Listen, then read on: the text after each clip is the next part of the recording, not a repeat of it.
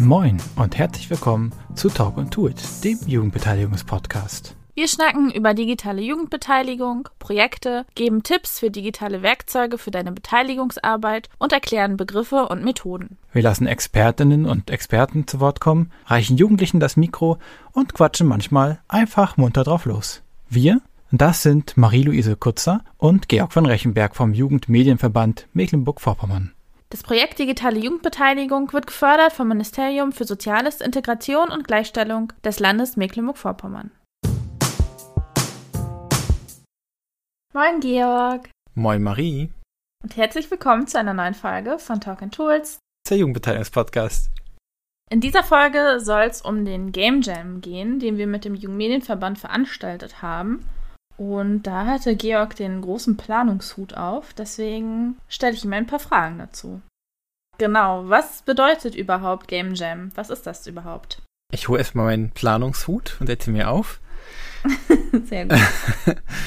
Genau, äh, ein Game Jam ist äh, ganz kurz zusammengefasst äh, Leute, die so Spiele begeistert sind, die kommen zusammen an einem Ort oder auch online und äh, finden sich spontan zu kleinen Teams zusammen und haben dann, je nachdem wie lange man es macht, meistens so 48 Stunden Zeit, um ein Spiel zu entwickeln.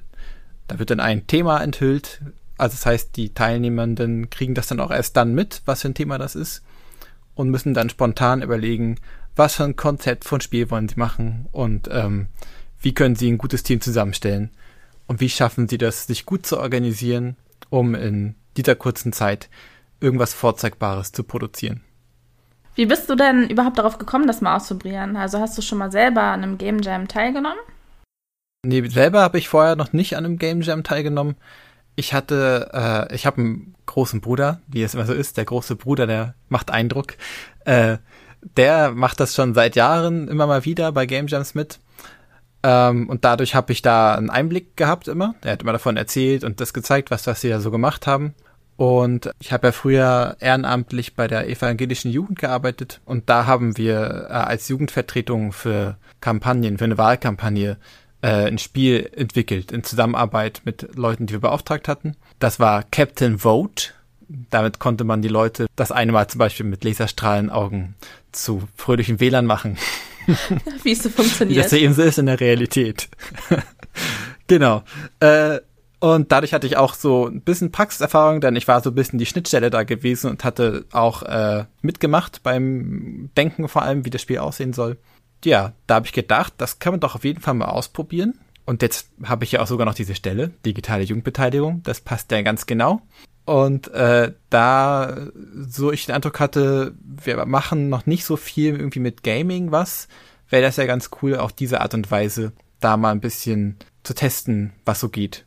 Ja, das war so der Grund der Idee. Und wie bist du dann an die Vorbereitung und Planung rangegangen? Also wie lief das? Und hast du dir vielleicht Partner dafür? Also ich weiß es schon, aber welche Partner hast du dir ins Boot geholt? Genau, ich habe einfach erstmal recht offen, so wo ich Kontakt hin hatte, einfach Leute angeschrieben und habe so hauptsächlich aus dem Kontext der Jugendverbandsarbeit äh, Leute angeschrieben, weil das Interessante an unserem Game Jam ist, ich glaube, sonst sind das eher so irgendwelche Spieleentwickler, Unternehmen oder Leute, die, die sowieso aus so, ja, Spieleentwickler oder Nerdkreisen kommen oder Programmierkreisen. Und das heißt, das ist schon so eine Blase an Leuten, die sowieso dann das schon machen und sehr eigenständig agieren und so. Und was ja das Interessante an einem Game Jam in der Jugendarbeit aber ist, finde ich, ist, dass man dann Jugendliche erreicht, die das vielleicht das erste Mal so ein bisschen antesten und äh, noch gar nicht von irgendwas richtig eine Ahnung haben.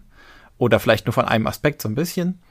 Das ist ja sowieso die Idee von einem Game Jam, nur dass sonst eben trotzdem viele dabei sind, die sich schon auskennen.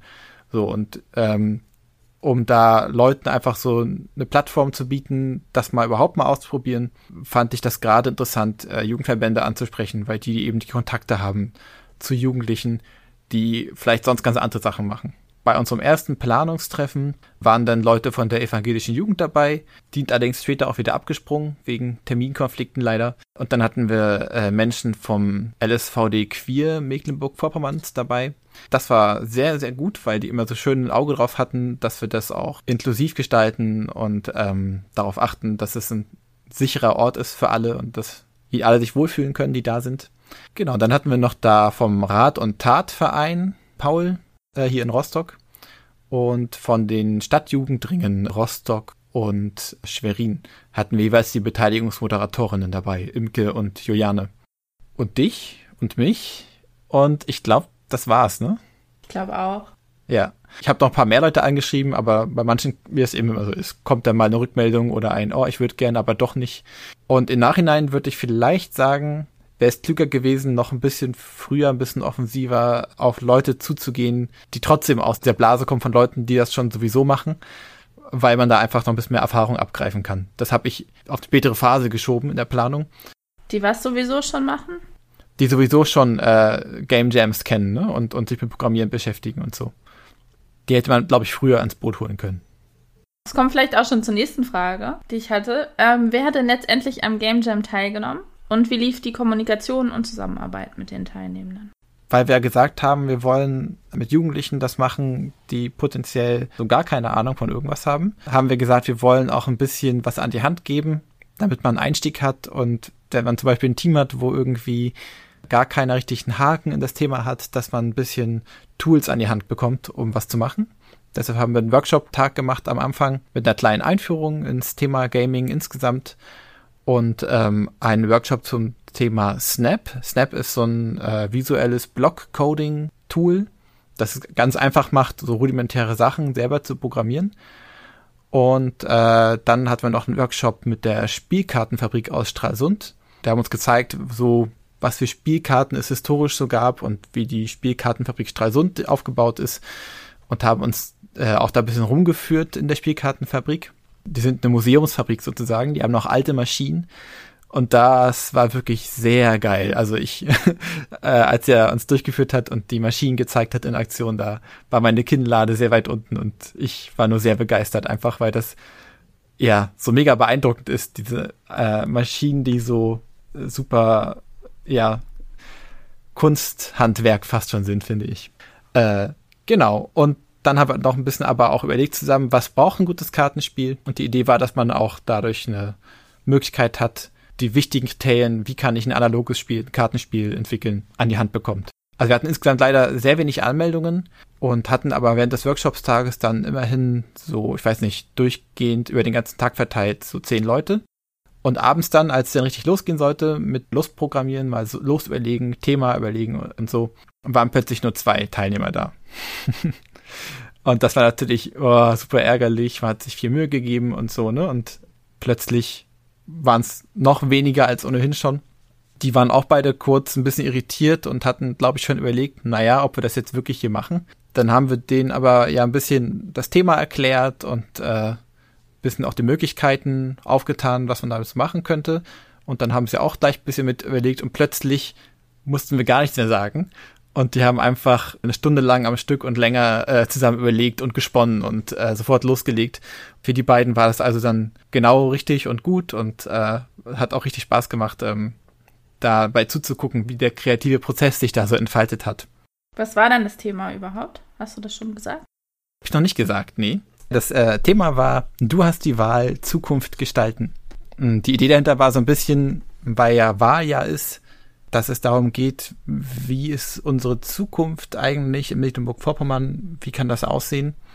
Wir wollten es aber auch für die Teilnehmenden nicht zu sehr einengen auf das Thema Wahlen, sondern haben eben deshalb gesagt, äh, man kann ja generell sich überlegen, wie kann eine gute Zukunft aussehen? Und für ein Spiel ist ja dann alles möglich, ne? Von irgendwie Wunschkonzertzukunft oder eine Dystopie zeichnen, einfach Themen einfließen lassen, die einem irgendwie bewegen, wenn man an Zukunft denkt. Und da muss das auch gar nichts mit konkret Wahlen oder konkret Mecklenburg zu tun haben. Mecklenburg-Vorpommern, Entschuldigung. Und irgendwie das Thema Zukunft an sich ist, glaube ich, so zugänglich für im Grunde alle Menschen, dass da auch sofort eben die Ideen sprießen konnten. Am nächsten Tag, da kam Luisa Wilhelm, die äh, hatte am Donnerstag eine Einführung gemacht zur äh, Gaming überhaupt und war dann ganz begeistert von der Spielkartenfabrik und hat dann gesagt, hey, ich probiere jetzt einfach jetzt mal aus, Spielkarten zu machen. Wir hatten vorher den Teilnehmenden, zumindest die, die sich rechtzeitig angemeldet hatten und auch den ReferentInnen kleine Beutelchen zugeschickt mit äh, ein bisschen Schokolade drin und einem äh, USB-Stick mit Holzummantlung und ein paar vorgefertigten Spielkarten, die aber noch blanko waren, so dass alle, die ein Spiel, äh, ein Kartenspiel machen wollen, die können dann eben diese Karten nutzen und sich da überlegen, was sie da selber draufmalen. Genau, und die hat dann angefangen, ein Kartenspiel zu entwickeln. Cool. Ja, vielleicht kannst du daran anschließend gleich nochmal sagen, was daraus jetzt wird überhaupt an den Spielideen, die entstanden sind. Beziehungsweise es gab ja noch eine zweite Gruppe. Kannst du da vielleicht nochmal kurz sagen, was die entwickelt haben? Genau, ich kann ja generell auch inhaltlich den Spiel noch was sagen. Also das Spiel von der ersten Gruppe, äh, das waren die, die am Donnerstagabend schon da waren, die haben so ein dystopisches Zukunftsbild äh, gezeichnet und haben Graphic Novel gemacht, wo man so richtig äh, Entscheidungen treffen kann und je nachdem, wie man Entscheidungen trifft, kann man auch dann sterben und wieder den Anfang zurückgeworfen werden und die bisherigen Entscheidungen haben dann auch einen Einfluss darauf, wie es weitergeht. Das Szenario ist, äh, ich glaube, das spielte irgendwie in Südafrika so, war zumindest in deren Köpfen so drin. Sie haben das, im Spiel hat man es ja nicht gesehen, aber es sollte so dort wohl so sein. Äh, und die Dystopie war, dass es ganz wenig Wasser gibt und Wasser zur Währung geworden ist. Und es generell alles bis runtergekommen ist, alles ist bisschen trocken verwüstet und ähm, die normalen Leute leben so tagelöhnermäßig von der Hand in den Mund das ist zumindest das, was an Eindrücken bei mir dann auch die Fantasie noch ausgelöst hat. Das haben sie ganz gut geschafft, durch ganz wenig Textbausteine und wenig Bilder das Wordbuilding so zu machen, dass der eigene Kopf gleich da noch ein bisschen was dazu baut. Und das hat gut funktioniert, das haben die dann auch vorgeführt am letzten Tag und äh, haben den ersten Platz gewonnen für das digitale Spiel. äh, genau, das ist nicht ganz fertig geworden. Das wäre auch zu groß gewesen, das Projekt, aber sie haben auch gesagt, das war ganz toll für sie, auch mal diesen Zeitdruck zu haben und dadurch äh, zu lernen, worauf es drauf ankommt, wenn man in kurzer Zeit schnell was fertig kriegen will. So, wenn die das jetzt nochmal machen würden, würde das bestimmt nochmal dann noch äh, zielstrebiger sein. Und äh, Luisa, die hatte ja ein Kartenspiel gemacht. Das war der Roboter-Schlussverkauf. Und das war ein ganz cooles Konzept. Ähm, sie hat im Grunde lauter Eigenschaften von Robotern sich ausgedacht jede Eigenschaft hat eine Karte, also ein süßer kleiner Roboter, der irgendwie dieser Eigenschaft entspricht, sowas wie kreativ oder dreckig oder ökologisch oder fällt nicht alles ein, aber eben auch viele vermeintlich negative Eigenschaften. Und dann gab es noch eine andere Art von Karten, das sind sozusagen Occasions, sag ich mal. Also Situationen, für die dann der Roboter eingesetzt werden soll. Und dann gibt es zwei Teams oder zwei SpielerInnen, je nachdem, wie man das spielt. Und äh, jedes Team zieht ein paar Karten, ein paar Eigenschaftenkarten und muss dann für die Situation, wofür der Roboter verkauft werden soll, den Roboter pitchen. Also sagen, ja, mein dreckiger Roboter, der ist gerade perfekt, um, äh, ich weiß nicht, auf der Straße zu arbeiten, weil wenn er so dreckig ist, dann kommt er den Leuten, die vielleicht auf der Straße wohnen, nicht so geschniegelt, striegelt vor und er kann besser Kontakt knüpfen so könnte man das dann machen. Und dann gibt es äh, ein drittes Team oder einen dritten Spieler. Das dritte Team kann dann entscheiden, welches der beiden Teams, die den Roboter gepitcht haben, äh, das besser gemacht hat und gewonnen hat. Es gibt also jetzt keine so harten Regeln nach dem Motto, man sammelt konkret Punkte oder es, diese Karte sticht das und so, sondern es ist mehr so ein Spiel, das äh, für eine gesellige Runde am Abend ist, wo man so ein bisschen rumspaßen kann. Und das mag ich eigentlich ganz gern an der Idee, dass es äh, nicht so ein hartes Regelwerk ist, sondern mehr dazu angedacht ist, kreatives Potenzial aus einer Gruppe rauszuholen. Genau, und wie geht's jetzt weiter mit den Spielen? Oder mit den Spielideen? Wir hatten zwei Preise verliehen. Einen Preis für das beste analoge Spiel und einen Preis für das beste digitale Spiel. Und äh, die beiden, die den Graphic Novel gebaut haben, äh, die haben gewonnen, dass sie noch einen Tag so richtig schön oldschool LAN-Party-mäßig zusammenkommen können, um in einem Coworking Space zusammenzuarbeiten an dem Spiel weiter. Und wir werden dann ein bisschen Verpflegung stellen und eben die Miete dafür bezahlen. Und auch mal dazu gesellen, dass wir einfach so ein bisschen nochmal in so einen intensiven, kreativen Weiterdenk- und Bauprozess äh, unterstützen können. Und die beiden sind natürlich dann ganz frei zu gucken, wie sie die Zeit nutzen, um das Spiel weiterzubauen, vielleicht sogar gleich fertig zu kriegen oder das als einen Baustein auf dem Weg, um das Spiel zu finalisieren, äh, zu nutzen. Genau. Und äh, das Kartenspiel, das Beste, hat gewonnen, äh, mit der Spielkartenfabrik zusammen einen Prototypen zu entwickeln. Sie wird dann also in mehreren Terminen äh, bei der Spielkartenfabrik zu Gast sein können und ähm, da dann das Spiel noch von der Konzeption her, also von den Zeichnungen von allen äh, finalisieren und gucken, was für ein Druckverfahren dann genutzt werden soll. Da hat ja die Spielkartenfabrik in Stralsund ein bisschen andere Möglichkeiten oder Optionen als so eine normale irgendwie Online-Druckerei, wo man einfach die Sachen ausdruckt, wie sie da digital vorliegen, äh, sondern die haben eben auch so ältere Druckverfahren noch, was ganz spannend sein kann, um gerade bei Spielkarten so ein bisschen auch vom Design her ein bisschen zurückgefahrener zu sein. Ne? Das ist ja ganz gut bei so Karten, dass es nicht so jedes Teil zu sehen ist immer, sondern eben aufs Wesentliche konzentriert. Und da haben wir uns schon verständigt, da werden wir wahrscheinlich auch noch, ähm, weil das auch mit mehreren machbar ist, gucken, dass wir auch noch äh, andere Menschen dazu einladen. Ich bin da schon im Gespräch mit der äh, Kunstschule hier in Rostock.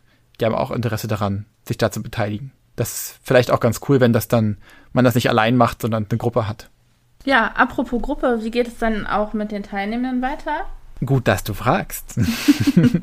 ja, genau, sogar just heute Abend äh, haben wir uns vereinbart mit den TeilnehmerInnen, dass wir uns nochmal treffen wollen zu einem Game Jam Hangout. Und äh, das wird natürlich dann auch alle anderen, die irgendwie Lust haben und sich für das Thema interessieren, eingeladen. Grundsätzlich ist die Idee, dass wir sagen, ähm, dass wir da mal zusammen gucken können, wie ist so der Stand der Spieleentwicklung oder was sind so Ideen, die wir haben oder gibt es irgendwelche anderen Projekte, die man machen könnte oder oh, ich würde gerne dieses Tool hier mal ausprobieren, kann mir da jemand was zeigen, dass man einfach so eine Art ähm, gesellige Runde zum rund ums Thema Spielentwicklung, aber eben auf einem niederschwelligen Level hat.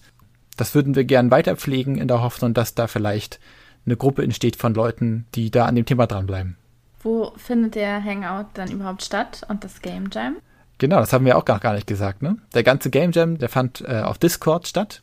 Das ist bei den meisten Game Jams so, weil Discord ist in der Gaming Community sehr verankert und ist gleichzeitig, dadurch, dass man so viele Räume sehr simpel einrichten kann und mehrere Text, aber auch eben äh, Video-Channel, ist es auch sehr einfach, um da äh, in verschiedenen Gruppen zu navigieren und auch nachzuvollziehen, wie sind so äh, Gesprächsprozesse gelaufen, wenn sie im Chat waren. Genau, und äh, dadurch ist Discord einfach das Mittel der Wahl, wenn es um ein Game Jam geht hat sich jetzt für uns zumindest auch sehr natürlich so angefühlt. Und auch die Leute, die da jetzt ganz neu drin waren in der Umgebung, hatten sich ganz schnell dran gewöhnt und waren ganz begeistert davon, wie gut das funktioniert. Und dementsprechend wird auch äh, der Game Jam Hangout weiterhin äh, auf Discord stattfinden. Wir haben ja ohnehin jetzt einen Server erstellt. Ähm, und dann ist es ja auch logisch, mit den Leuten, die da auf dem Server schon mal drauf waren, diesen Server auch weiter zu benutzen, anstatt immer nochmal neue Infrastruktur zu schaffen. Genau, das war, glaube ich, auch so ein bisschen die Idee, dass der Server auf jeden Fall weiter hinaus bestehen bleibt als eine Plattform, wo sich die Leute noch austauschen können und halt auch die ganzen Sachen, die sie hochgeladen haben. Also es ist weiterhin verfügbar, Materialien aus den einzelnen Workshops oder Infomaterial, die wir reingegeben haben oder deren eigenen Notizen und Dateien, die sie hochgeladen haben. Das ist weiterhin dort abrufbar und aber es gibt auch eine Smalltalk-Ecke oder Möglichkeiten, wo die Teilnehmenden zusammen Musik hören können oder entspannen können. Dafür haben wir mal Discord ausprobiert. Was waren denn Schwierigkeiten bei der Organisation und Durchführung? Mhm. Also da gab es auf jeden Fall ein paar Schwierigkeiten. Also die größte Schwierigkeit war natürlich so Elephant in the Room, Corona. Wir wussten von vornherein nicht sicher, ob es in Präsenz stattfinden kann. Das hätten wir aber gerne gemacht und haben dann eben lange Zeit äh, und da beschäftigt, ähm, gute Locations rauszusuchen. Und ich glaube auch dadurch, dass äh, wir alle noch kein Game Jam gemacht hatten und auch aus verschiedenen Kontexten kamen so ein bisschen in der Vorbereitungsgruppe, war das auch gar nicht so einfach, so sich zu verständigen, was denn eigentlich das ideale Format ist, wie die ideale Location ist, äh, wollen wir, dass die TeilnehmerInnen auch übernachten können und dass das von uns gestellt wird oder nicht und so. Dadurch war das sehr langwierig und dann haben wir halt erst sehr spät im Mai dann äh, entschieden, dass wir es online machen.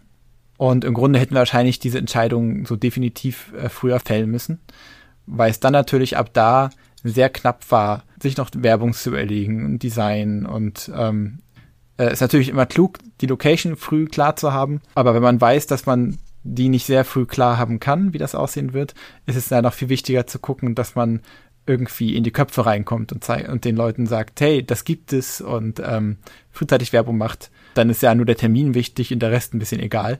da spielt sicherlich auch rein, so, äh, ich bin auf dieser Stelle neu und bin immer noch dabei, in alles reinzufinden, was es so gibt in dieser großen, weiten digitalen Jugendbeteiligungswelt.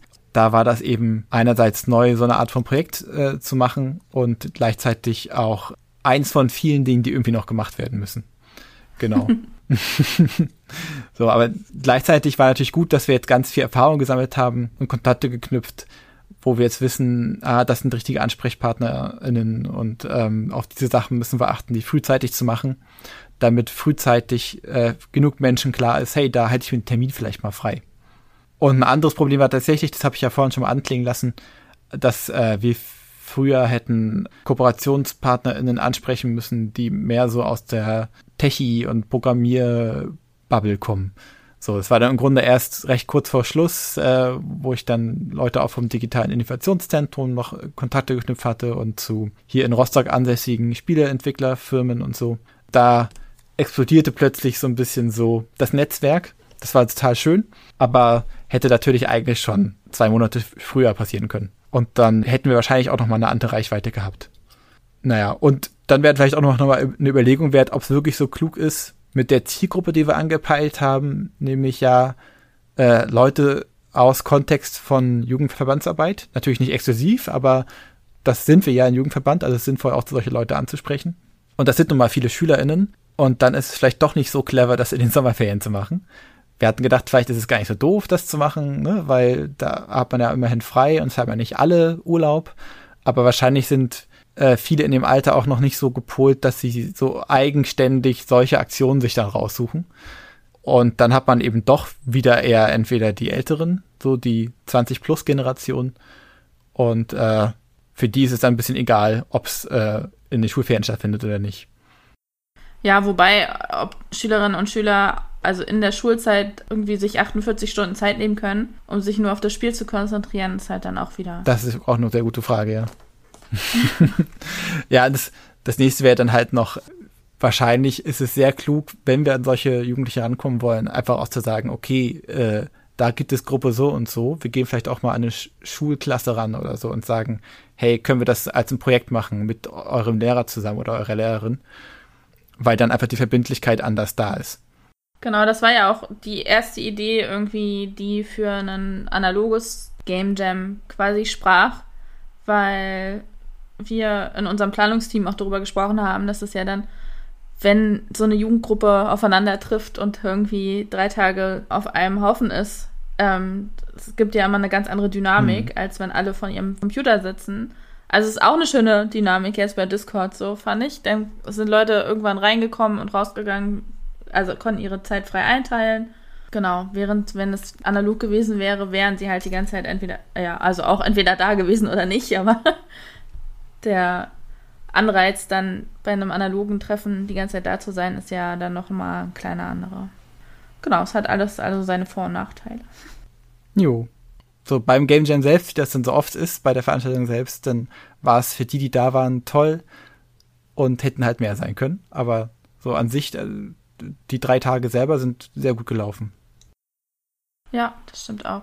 Also aus unserem großen Organisationsteam sind dann letztendlich nicht mehr viele übrig geblieben an den tatsächlichen Durchführungstagen, ähm, was auch daran liegt, dass wir halt schon vorher die teilnehmenden Zahlen gesehen haben, wo sich dann einige aus dem Orga-Team dann gesagt haben, ja, okay, dann ziehe ich mich raus an der Stelle, was auch verständlich ist und ich finde, mit der Größe von Personen, die jetzt dabei waren, hat es gut geklappt.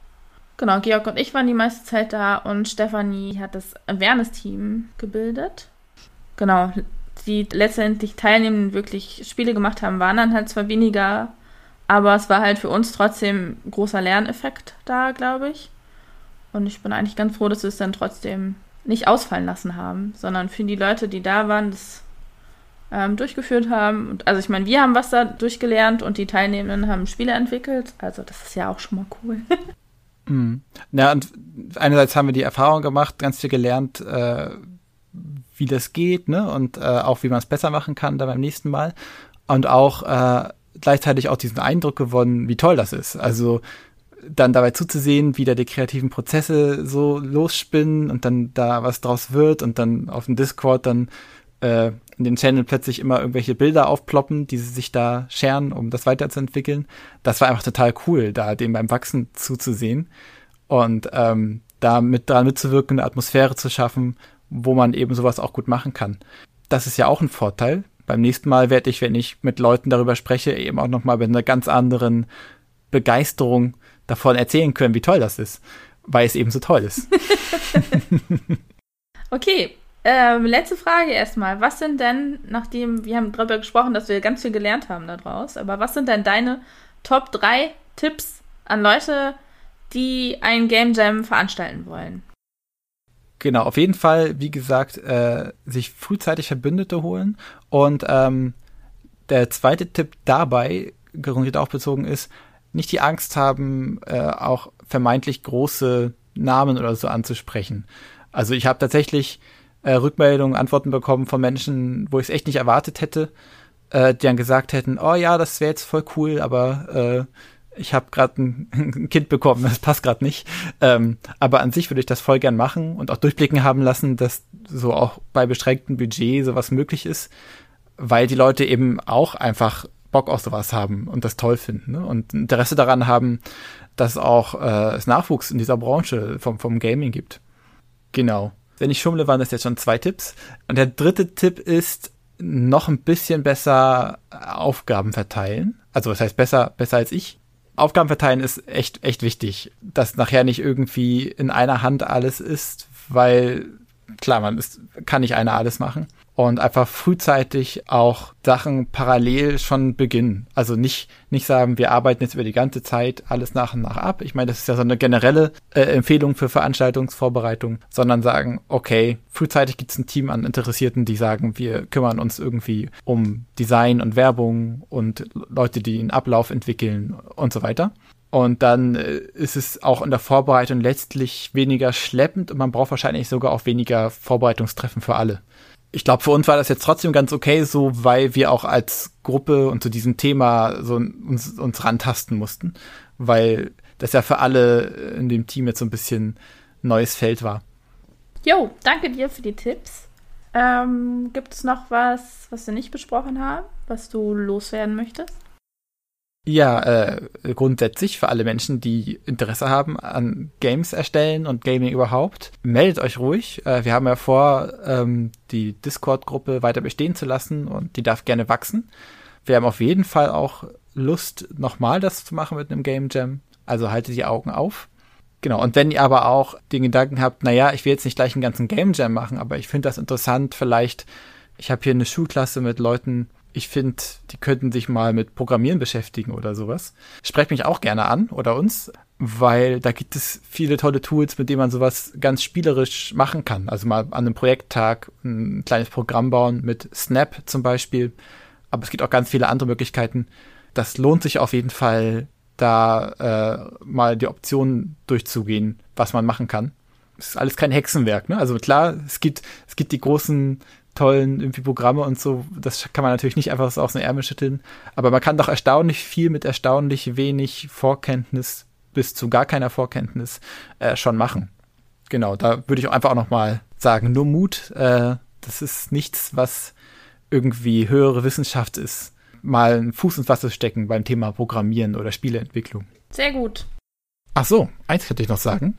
Wer das interessant fand mit Snap, es gibt nämlich am 29. Juli bis 1. August die SnapCon. Also einfach mal nach Snap, S-N-A-P und Con googeln, dann findet man das schon. Und da gibt's einfach Leute, hauptsächlich aus dem deutschsprachigen Raum, aber nicht nur, die sich mit Snap befassen und da alles mögliche Verrückte damit machen, ist total faszinierend. Und da kann man sich guten Einblick verschaffen und da gibt's auch so ein paar äh, Speeches und, und, und Workshops und so, die mehr für Einsteiger gedacht sind. Aber wenn man sich mal so ein vielleicht ein bisschen umfassenden Einblick verschaffen will, ähm, ist das vielleicht nicht schlecht, bei der Snapcom mal vorbeizuschauen. Ist, glaube ich, schon mehr gedacht für Leute, die es schon kennen, aber ich glaube, man kann da trotzdem auch reinschauen, wenn man das noch nicht kennt. Ja, da gibt's echt ganz tolle Sachen. Irgendwie Leute, die äh, Stickmuster programmieren für, für ihre Nähmaschinen und solche Sachen. Und man kann irgendwie theoretisch auch so per Gestensteuerung kann man auch irgendwie so einen Roboterarm da irgendwie, also haben auch Leute gemacht, dass man den damit steuern kann. Also es geht sehr viel damit. Also simples Tool, aber vielseitig einsetzbar. Genau, den Link dazu werden wir euch natürlich auch wieder in die Show Notes packen.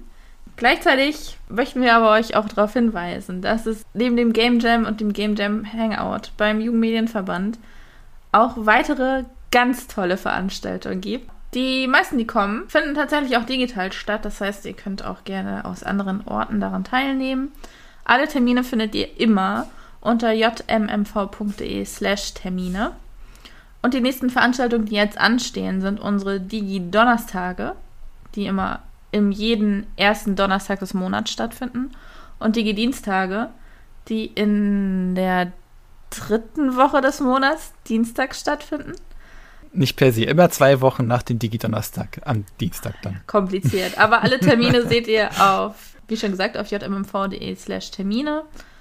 Die nächsten sind am 5. August geht es um journalistische Ausbildung beim NDR. Dann am 17. August sprechen wir darüber, welche Inhalte gut auf Social Media funktionieren. Dann geht es weiter am 2. September. Da spricht Georg mit euch über digitale Kollaboration mit VChange. Das heißt, wenn ihr da dieses Tool, digitale Tool nochmal kennenlernen wollt, ähm, seid ihr auch da herzlich willkommen ja, das waren jetzt erstmal die nächsten Termine. Der Digi-Donnerstag und die Digi-Dienstage finden immer von 16.30 Uhr bis 18 Uhr statt. Ähm, digital, wie der Name schon sagt, kostenlos und ihr seid herzlich willkommen. Schaut auf jeden Fall mal auf unsere Terminseite, da findet ihr auch dann immer die Links zur Anmeldung. Ja, wir freuen uns drauf. Ich würde vielleicht nochmal den 5. August, weil es der nächstliegende Termin ist, nochmal pitchen. Da haben wir Diana Dlugosch vom NDR zu Gast. Äh, die leitet da mit dem anderen zusammen äh, die Personalabteilung, also Personalentwicklungsabteilung. Ähm, und äh, die kann halt richtig gut erklären, wie eine journalistische Ausbildung das Volontariat beim NDR ablaufen kann. Der hat auch einen Einblick in andere Ausbildungszweige, aber das ist so ihr Hauptfeld. Ähm, und also alle, die irgendwie gerne im Kontext von TV oder Radio journalistisch arbeiten wollen äh, oder in diese Richtung gehen wollen, ist das bestimmt mega spannend, weil sie eben auch sehr konkret sagen kann, nicht nur, so was macht man da und so, sondern auch, was sind die nötigen Schritte, um da hinzukommen. Und was sind die Möglichkeiten und vielleicht auch, was sind Möglichkeiten, um dahin zu kommen, die äh, vielleicht auch ein bisschen Ausnahmewege sind. Ne? Also da hat man eben direkt jemand Verantwortlichen an der Hand, den man fragen kann. Bei mir ist es aber so und so, ich habe vielleicht diese äh, Referenzen gar nicht oder äh, ich kann bei diesem Termin gar nicht aus Gründen, gibt es ja nicht trotzdem Wege und vielleicht gibt es ja dann sogar Wege. Genau, das könnt ihr da rausfinden. Und eure Fragen immer stellen, natürlich. Das ist das Format dafür. Super, dann vielen Dank nochmal, Georg, für deine Einblicke zum Game Jam. Und danke euch, liebe Zuhörerinnen, fürs Zuhören. Ich muss das nochmal sagen an die Zuhörenden, ihr könnt schon immer echt sehr gut zuhören. Genau, wenn es euch gefallen hat, dann empfehlt den Podcast gerne weiter, abonniert uns und schreibt uns eine nette Bewertung, Kommentar oder Nachricht. Wie schon gesagt, alle Infos und Links zu dieser Folge findet ihr in den Shownotes oder unter www.jmmv.de slash podcast. Bei Fragen oder Anregungen zu dieser Folge oder generell zum Podcast oder generell zu digitaler Jugendbeteiligung schreibt uns gerne eine Mail an podcast.jmmv.de. Dankeschön. Tschüss. Tschüss. Ich finde schön, wie du gewunken hast. Das wird im Podcast richtig gut Mal. rüberkommen.